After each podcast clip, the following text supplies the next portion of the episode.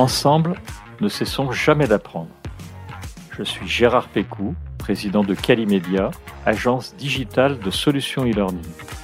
Je vous accueille sur Never Stop Learning, un podcast qui vous fait rencontrer des acteurs de la formation entrepreneuriale et éducative d'aujourd'hui et de demain.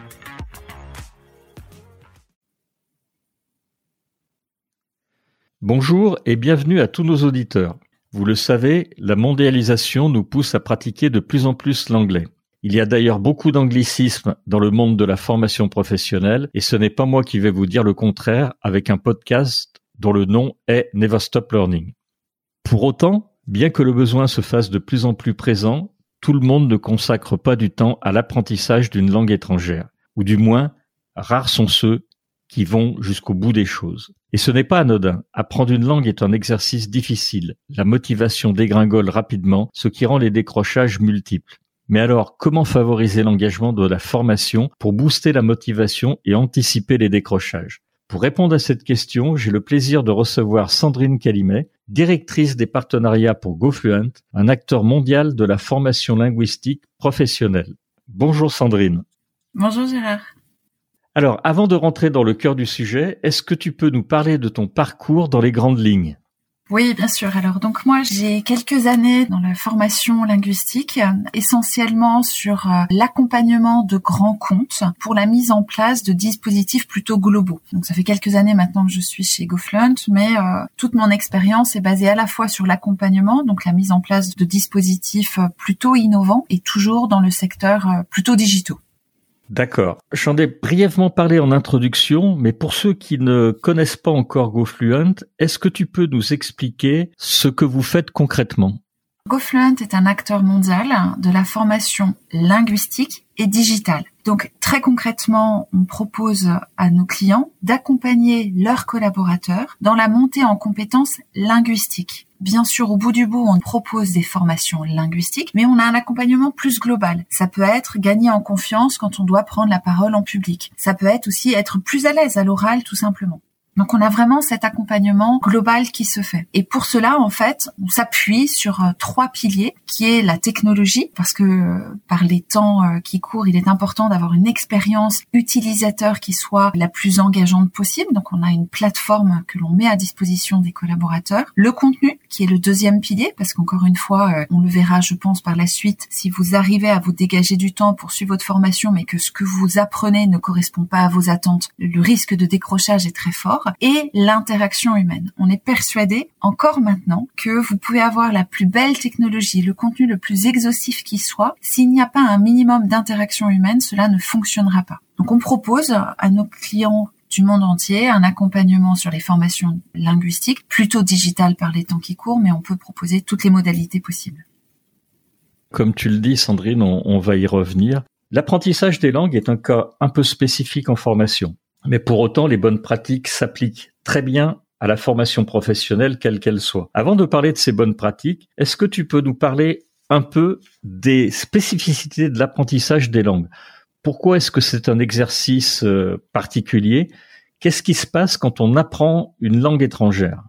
C'est une question euh, intéressante parce qu'en fait, quand on apprend une langue, finalement, la formation ne se termine jamais. On peut toujours continuer à progresser, à parfaire sa grammaire, à enrichir son vocabulaire. Ça, c'est une des premières choses qui fait que on peut avoir besoin à un instant T d'une formation parce qu'on est sur un nouveau poste, parce qu'on a un manager différent, parce qu'on pense à une évolution professionnelle. Mais c'est très compliqué de garder cette motivation sur le long terme, en fait. Et je fais souvent le parallèle avec le sport. Au début, on est super motivé parce qu'on a ce projet à l'esprit, mais petit à petit, parce que le quotidien reprend un peu ses droits, parce qu'on a des journées très chargées, la motivation peut s'essouffler en fait. Donc ça, c'est une des choses qui fait qu'on peut décrocher. Et ce qui est important aussi, c'est que apprendre une langue, c'est certes acquérir du vocabulaire, maîtriser la grammaire, mais c'est aussi et surtout une mise en pratique en fait. Je peux être une expert de la grammaire anglaise, mais je peux ne pas être capable d'aligner une phrase ou de répondre à une question que l'on m'a posée en fait. Un autre point qui est aussi intéressant quand on apprend une langue langue, c'est qu'on va être en capacité de s'exprimer en anglais, par exemple, mais on va aussi toucher du point tous les aspects culturels du pays ou de mon interlocuteur qui est en face de moi. Et ça, c'est un vrai point différenciant parce que on se rend compte qu'encore une fois, ce n'est pas uniquement maîtriser une langue, être en capacité de comprendre ce que tu dis, c'est aussi comprendre tout ce qu'il y a derrière par rapport à ta culture.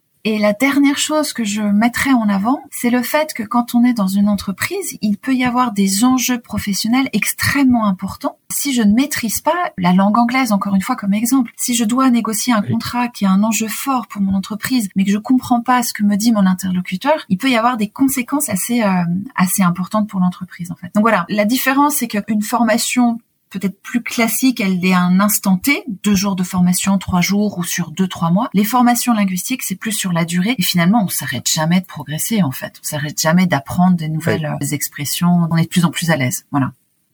On va revenir euh, sur les, les, aspects culturels un peu plus tard. Tu as prononcé un mot qui, euh, en formation, nous parle à tous, c'est l'engagement. Tu penses que le principal challenge dans la, une formation ou l'apprentissage d'une langue, c'est l'engagement. C'est vraiment un paramètre pour toi qui est déterminant?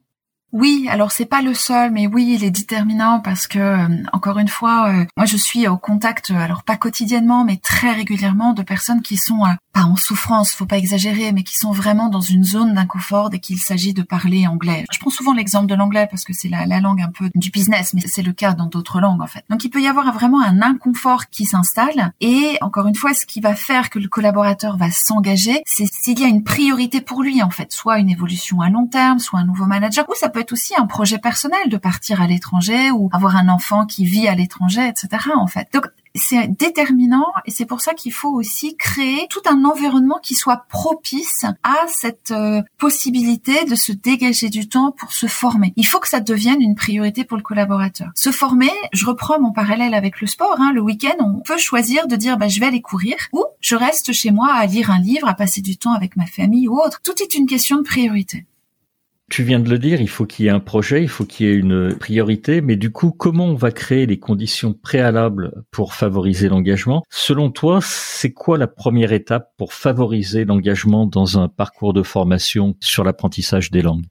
Alors là, pour le coup, je pense que l'étape cruciale est la même, quelle que soit la thématique enseignée, c'est le pourquoi. Pourquoi est-ce qu'aujourd'hui je dois apprendre une langue? Quel bénéfice est-ce que je vais en retirer? Qu'est-ce que cela va m'apporter? À partir du moment où j'intègre à titre personnel pourquoi je dois me former, automatiquement ça va devenir une priorité. Bien souvent, et c'est assez vrai en France, on a la chance de pouvoir bénéficier de beaucoup de formations. Bénéficier d'une formation, que ce soit linguistique ou autre, n'est pas forcément vu comme un avantage. Contrairement à d'autres pays où avoir une formation, c'est presque mieux qu'une promotion ou une évolution interne en fait. Donc déjà, c'est comprendre pourquoi aujourd'hui je dois me former à l'anglais et qu'est-ce que cela va m'apporter en fait? Et c'est pas uniquement euh, parce que je sais pas quoi, je peux pas te promouvoir que je te donne cette formation en fait. Parce que là, il y a de grandes chances pour que cela ne fonctionne pas. Et ensuite, deuxième étape, il faut encore une fois que l'entreprise, le manager direct, crée cet environnement propice pour permettre aux collaborateurs de suivre la formation. Si à chaque fois j'arrive à me dégager du temps pour suivre ma formation, j'ai mon manager qui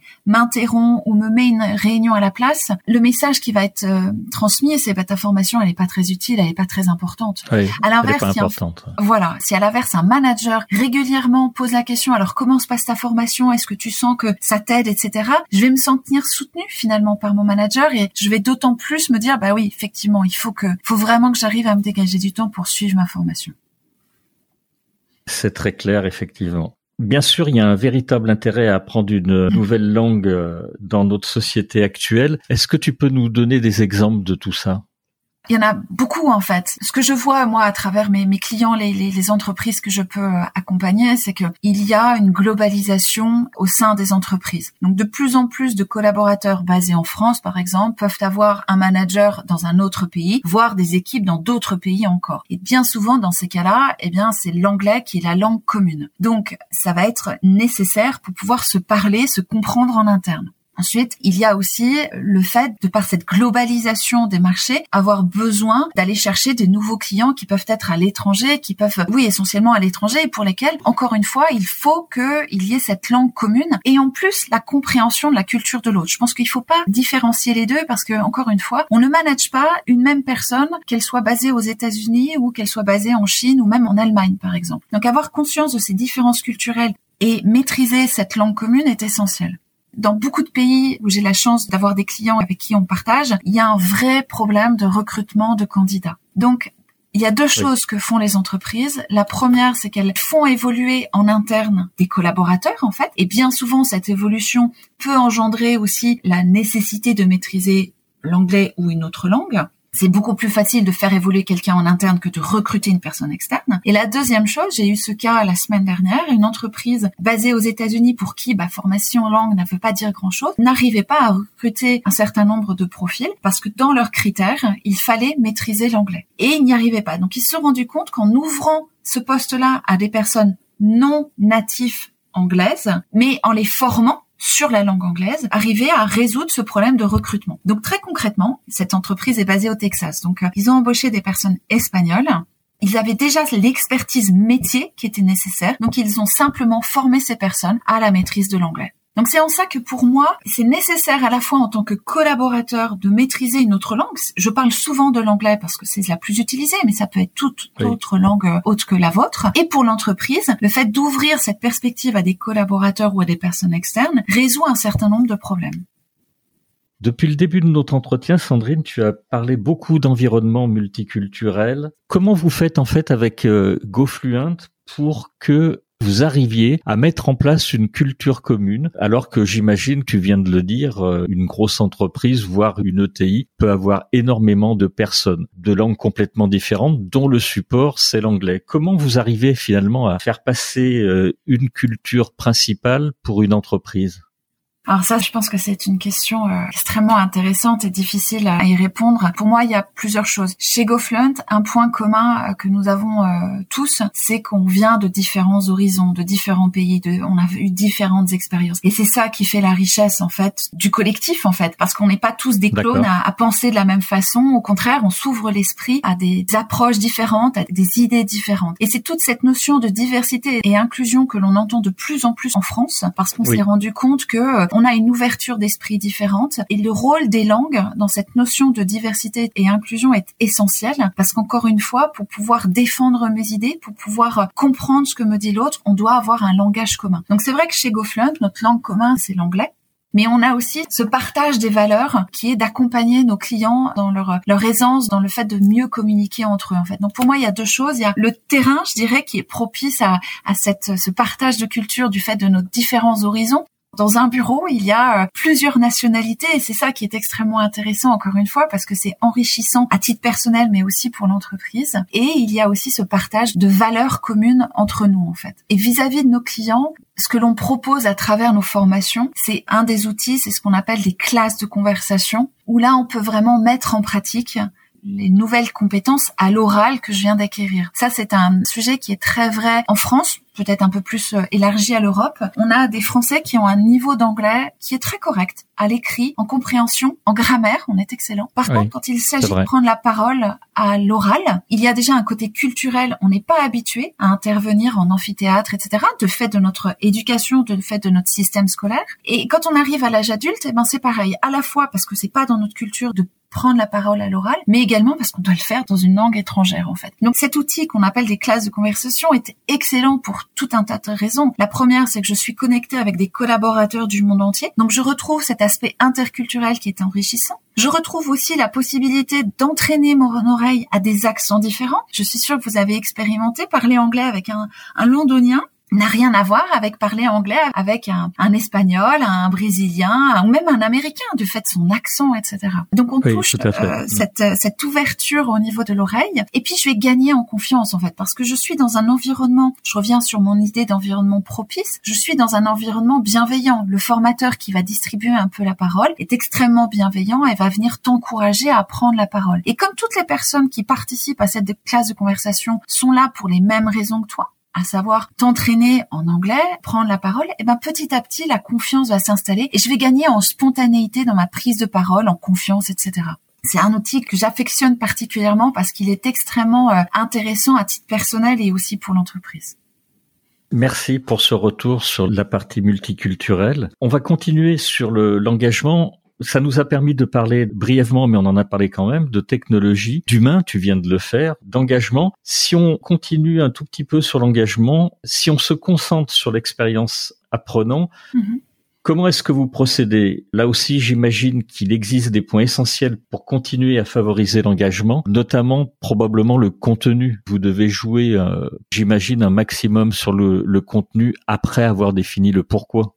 Exactement, exactement. Et c'est un point essentiel. Dans nos agendas surchargés, quand le collaborateur trouve enfin un peu de temps pour se former, si, quand il arrive sur la plateforme digitale, il met 5 heures, j'exagère, s'il met un temps trop long pour trouver ce qui l'intéresse, on va le perdre. Et c'est normal. On est tellement dans une société d'immédiateté qu'il faut que le contenu soit en adéquation avec son niveau, avec son besoin, son objectif. Pourquoi pas de temps en temps vous aborder un sujet qui est plus du loisir. Au final, ce qui est important, c'est qu'il soit en contact avec la langue. Mais ce qui est essentiel, c'est qu'il puisse mettre en application ce qu'il a appris dans son quotidien professionnel. Parce que ça, ça va être un élément essentiel de dire, ah oui, la semaine dernière, j'ai réussi à me dégager une heure de mon temps. J'ai fini plus tard ou j'ai fait une pause déjeuner plus courte. Mais grâce à cela, aujourd'hui, j'ai pu utiliser du vocabulaire. J'ai plus participé à une réunion avec mon manager, avec un client. C'est la meilleure motivation qui soit. Si je reprends le parallèle avec le sport, c'est pareil. Si la deuxième ou la troisième fois que je vais courir, eh ben, je cours euh, pas dix minutes mais un quart d'heure,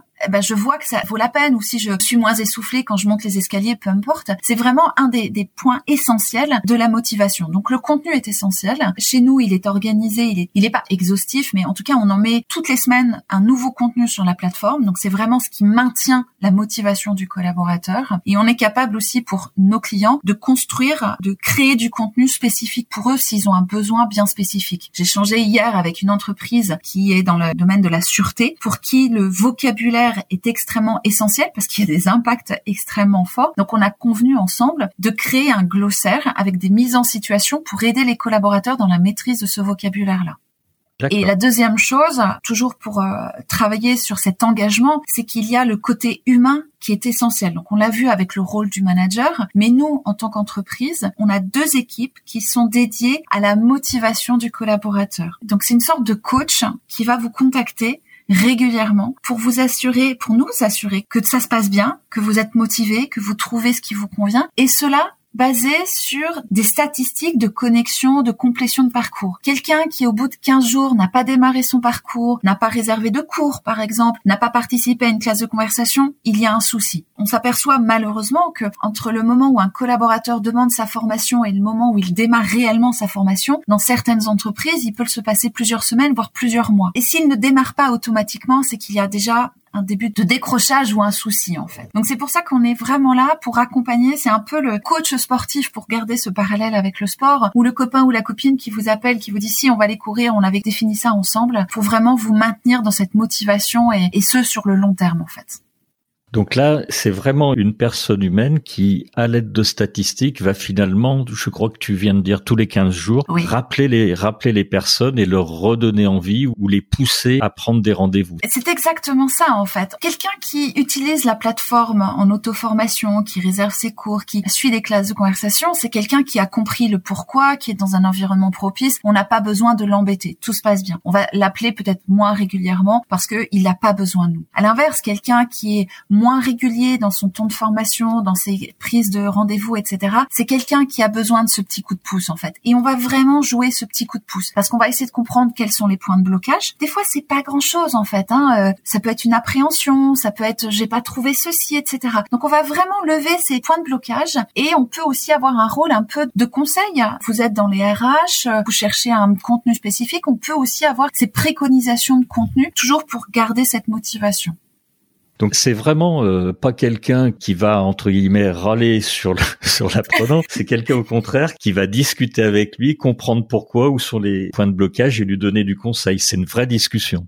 C'est exactement ça. Quand moi je vais en rendez-vous pour faire le bilan d'une formation, si je n'ai pas des bons résultats à proposer en termes de progression, en termes d'utilisation, il y a un risque pour moi en tant que prestataire, partenaire de cette entreprise, qu'il n'y ait pas de renouvellement ou quoi que ce soit. Donc il y a vraiment ce besoin d'accompagnement qui est très fort il y a quelques années, on aurait euh, évoqué ce sujet et j'aurais parlé du besoin d'accompagnement par rapport à la digitalisation des entreprises. Le Covid est passé par là, il y a beaucoup moins besoin d'accompagner les collaborateurs sur l'aspect digital. Il y a beaucoup moins d'appréhension. C'est plus souvent, malheureusement, lié à, des mauvais souvenirs de jeunesse où on on comprend pas ce que dit le formateur, on est mis en, situation d'inconfort, en fait. Je reconnais que c'est pas évident quand on doit se mettre à apprendre une langue, quand on est en cours particulier. C'est très intensif, finalement, hein. On est seul avec son formateur, euh, des fois pendant une demi-heure voire plus, eh ben il faut de l'énergie en fait. Donc euh, on est vraiment là pour essayer de trouver la meilleure approche qui corresponde aux collaborateurs, encore une fois par rapport à ses besoins, ses attentes, ses objectifs de formation. J'ouvre un parallèle Bien souvent, quand nous on récupère les collaborateurs, le besoin est presque déjà trop tard. Ils doivent être opérationnels demain. Idéalement, on anticipe beaucoup plus. Apprendre une langue, ça prend du temps. Donc, dans un monde idéal, on forme les personnes en anticipant, en fait, en se disant qu'il peut y avoir une évolution professionnelle. Il peut y avoir un besoin en interne de devoir maîtriser l'anglais. Donc, dès maintenant, je propose à ce collaborateur cette formation. Ça, c'est l'idéal parce que bien souvent, quand la personne change de poste ou change de manager, eh ben, il doit être opérationnel tout de suite, en fait. Et c'est là où ça crée aussi une zone d'inconfort. Merci pour euh, toutes ces explications, Sandrine. J'avais une autre question, c'est que tu parlais de décrochage, donc vous les anticipez, si j'ai bien compris, avec un certain nombre de statistiques. Comment vous faites ça? C'est, j'imagine, avec les statistiques de votre LMS ou du LMS client? Oui, voilà, c'est exactement ça en fait. Et tu apportes une notion qui est importante. On parlait au démarrage de cette expérience utilisateur et c'est vrai que dans de plus en plus de cas, notre plateforme est pluguée dans l'environnement digital de l'entreprise, LMS, LXP.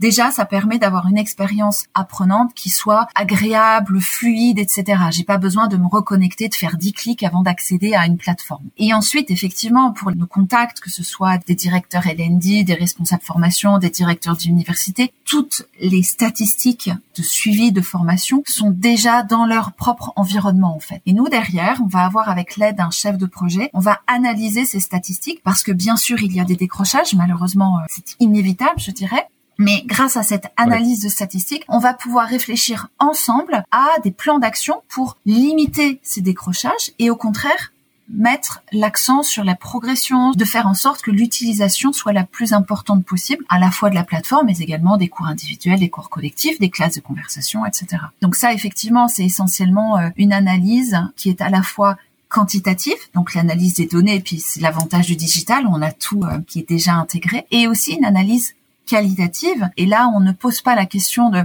Êtes-vous satisfait? On considère que c'est biaisé. La question que l'on pose, c'est quel impact a eu votre formation sur votre quotidien professionnel? Est-ce que vous êtes plus à l'aise? Est-ce que vous êtes plus efficace pour rédiger un email? Voilà, on essaye vraiment de comprendre cet impact-là pour ensuite apporter des éléments à, à nos clients, finalement, à nos partenaires. D'accord.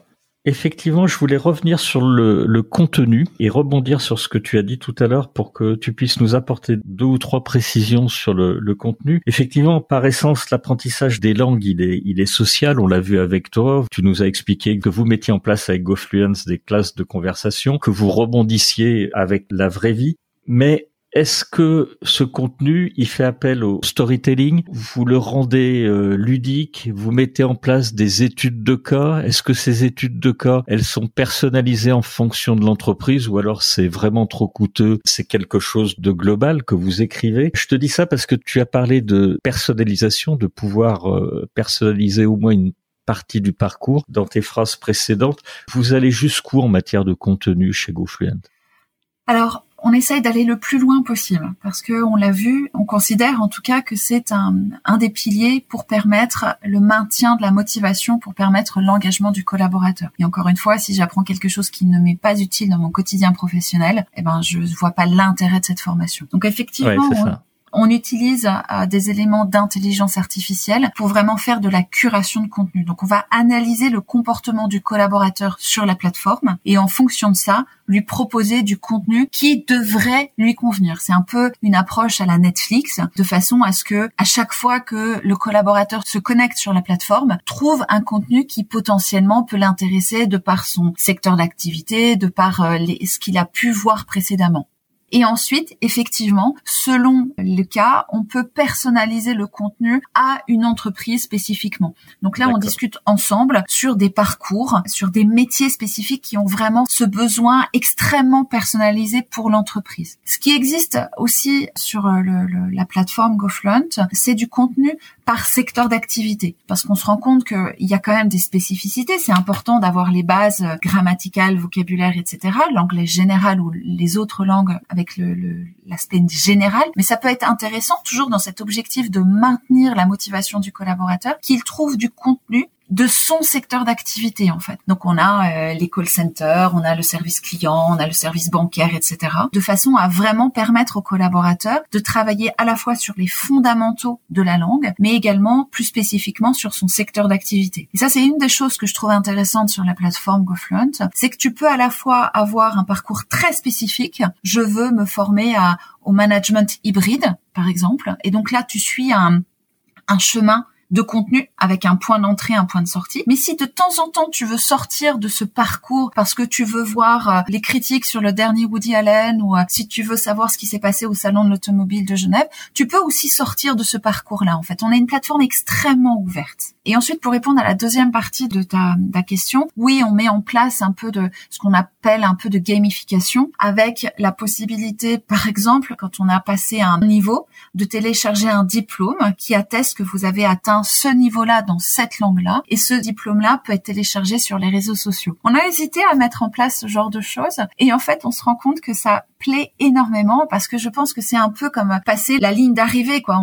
On, s'est donné du mal tous les jours ou toutes les semaines, on a réussi à dégager du temps. C'est un peu la, la récompense euh, de ces efforts-là. Donc euh, voilà, on essaye d'avoir cette approche un peu de gamification. Après, on, s'adresse uniquement à des professionnels adultes, donc on tombe pas dans la partie gamification pure de certains euh, jeux vidéo, etc. D'accord, super. On arrive à la fin de ce podcast. J'ai encore deux questions pour toi, Sandrine. Comment vous faites pour évaluer les apprenants Et est-ce que vous utilisez, j'imagine que oui, le feedback chez GoFluent? Est-ce que ça se fait lors des débriefings ou quand les gens décrochent euh, C'est à ce moment-là que vous arrivez à faire du feedback Ou alors euh, celui-ci est présent partout tout au long du parcours?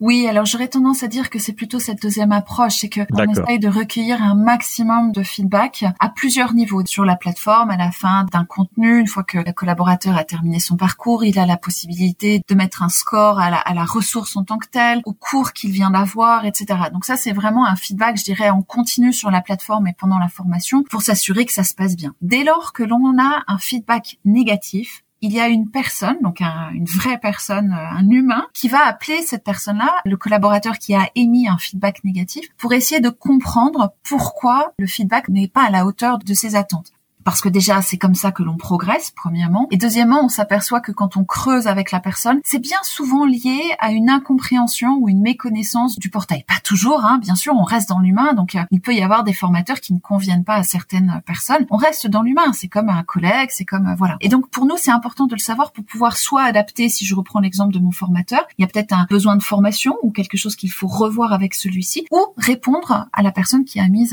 ce feedback négatif avec la fonctionnalité qu'il ne trouvait pas par exemple. Et ensuite, il y a à la fin d'un alors pas forcément à la fin, mais au cours de la formation, on envoie aux collaborateurs qui sont en formation chez nous ce questionnaire d'impact. On appelle ça la performance survey. C'est pour savoir quelle a été l'utilité de votre formation sur votre quotidien professionnel. Encore une fois, au-delà de êtes-vous satisfait, en quoi cela vous sert en fait? Et c'est là, c'est extrêmement intéressant parce qu'il y a des notations graduelles, satisfait à pas satisfait, mais surtout on peut recueillir des verbatims. Et derrière, moi j'aime beaucoup utiliser ces verbatims parce que quand on est dans un plan de déploiement d'un projet global, il est important de faire venir les collaborateurs à ce projet. Donc très concrètement, comment est-ce qu'on motive des collaborateurs pour se former sur la plateforme? Moi, ce que je fais souvent, en tout cas ce que je propose à mes clients, c'est d'utiliser les verbatims de collaborateurs de cette entreprise et les bénéfices qu'ils ont mis en avant lors de cette interview ou spontanément dans ces performance survey pour montrer à d'autres collaborateurs que la formation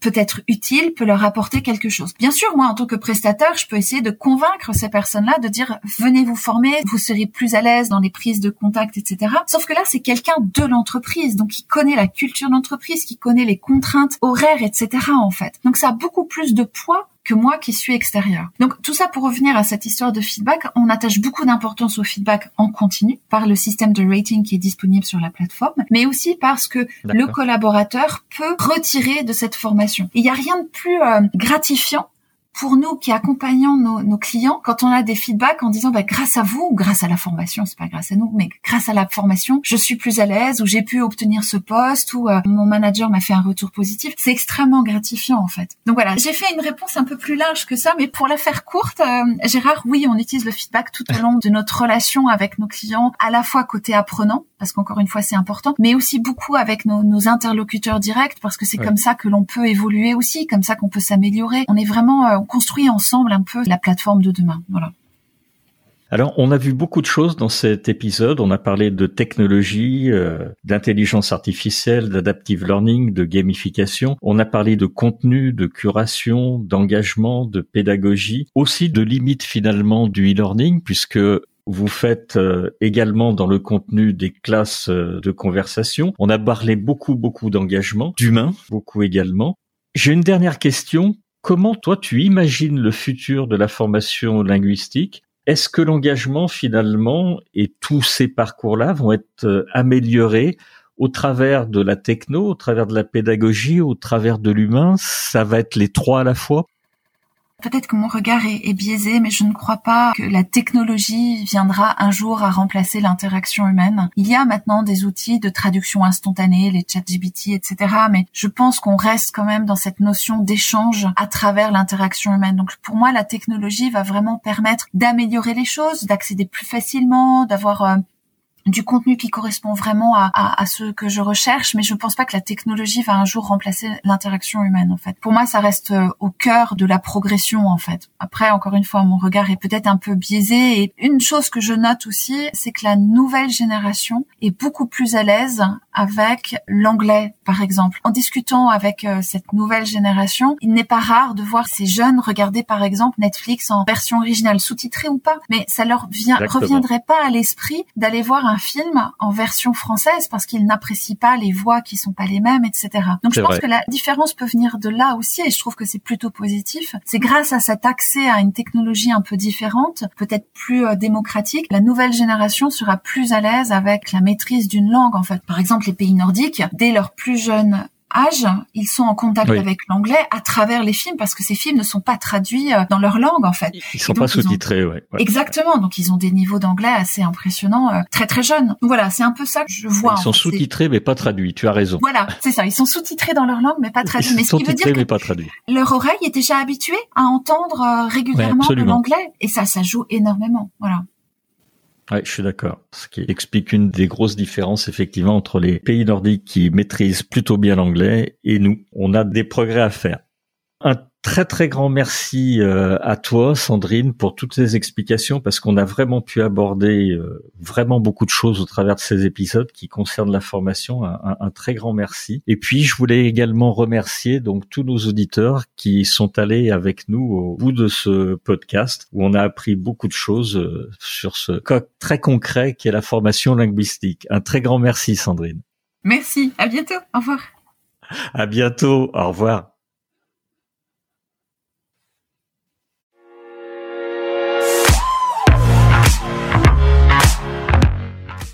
Vous êtes arrivé à la fin de cet épisode.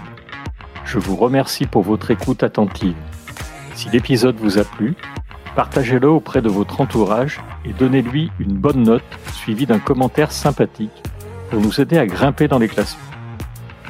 Je suis Gérard Pécou, président de Calimedia.